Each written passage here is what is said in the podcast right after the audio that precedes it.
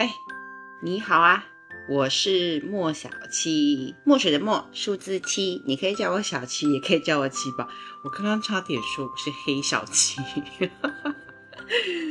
因为呢，我参加了我们那个播客训练营，然后有一个作业叫做自黑。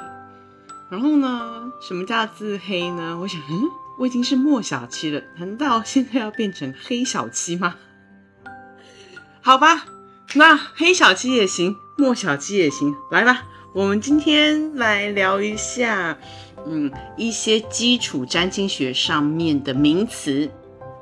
我发现呢，有很多的朋友啊，就是私下留言给我啊，或者来询问说，哎，七宝，有好多那个名称听起来呀那个字都认识，可是意义不知道，你可不可以再仔细解说一下？好，那有什么问题呢？来，当你在网上面找到一些免免费的软体，然后输入你的正确的太阳历，也就是阳历的出生时间，再加上出生地点，你就会看到一张圆形的东西，它就像一个比萨饼一样，里面呢分了十二个格子，每一个格子有个号码，从一到十二号。再来你会发现上面有好多各式各样的符号，除了一些你可能已经看过的星座符号之外。还有一些嗯，不晓得是什么东西，几个你可能认识，就是太阳、月亮、金星、火星的符号。为什么是金星、火星呢？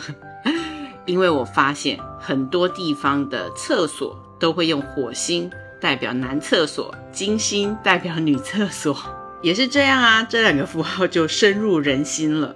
而今天呢，我们就来快速的讲解一下占星学有四个主要的重点。就叫做星座、行星、宫位跟相位，照着你的阳历生日所算出来的那个叫做星座，因为它是用太阳的时间来看的，所以也叫做太阳星座。它代表的呢是一个人的性格特质。例如，我是一个太阳双子座的人，诶，这句话就给出了两个讯息：我的太阳就是我的行星是落在双子座这个位置。我刚说啦，星座代表的是特质，所以我拥有双子座的特质。但是我的行星是什么呢？我的行星代表的是表达的方向，所以我是用太阳的表达方式在表达双子座的能力。太阳双子座的人表达出来的大部分是双子座的阳性特质，如开朗啊、幽默啊、话很多啊、不定性啊。而如果我的太阳双子座正好落在黄道十二宫当中的第四宫代表的是家庭的话，那么就会因为我父亲是一个很重要的人物，而让我觉得我很重要。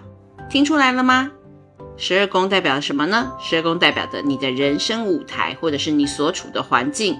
最让人难以了解的，又或者是真的需要深入了解，就叫做相位。相是什么相？相亲的相。相亲是什么？相亲是一个世界，所以当然相位代表的也是在舞台上面发生的事件。七宝听起来还是好复杂哦。来，那么就让我来整理一遍。星座代表的是你人生的剧本，行星代表的是演员。一个演员拿了什么样的剧本，在哪一个舞台上面演出哪一个事件，这就构成了你的完整人生戏剧。这样说是不是还有点笼统？来，那我们再举个例子。你有没有碰过一种人，不论任何时候，他都要把话题跟焦点、注意力放在他自己的身上？多半这个人都是狮子座，太阳在一宫。太阳狮子座的人本来就很喜欢待在聚光灯之下，他们的眼里面就只有自己了。他们是那个主角，他们是最需要受到注意的。又放在一宫，是自我意识彰显最强烈的地方。天哪，不得了了！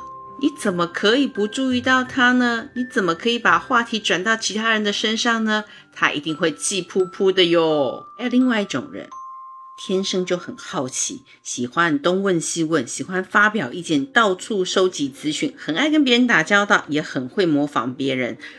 嗯，水星一宫，水星本身代表就是资讯的传递。对，如果是水星双子座一宫，那请你一定要紧紧抱住他的大腿。这个人不但是狗仔之王，他更是情报界的大佬。他一定是交友广阔，而且情报网上天下地三教九流，而且这个特质啊，也非常的让他们觉得骄傲，因为这就是他们用来展现自我的方式啊。要从占星学上面了解自己，那真的是太有趣的一件事情。有基本的十二种不同的剧本，那就是你生命中的主调。太阳星座，太阳摩羯座。嗯，这一次我是带着一个准备来挑战人生、刻苦耐劳的剧本。剧本呢的主要场景是在一宫自我展现，但是太阳正好又代表着父亲，所以我跟父亲的关系呢也会在这个宫位发生事件。摩羯座的守护星是土星。土星啊，就是那个很漂亮的，有一圈光环的那圈光环，也代表着限制。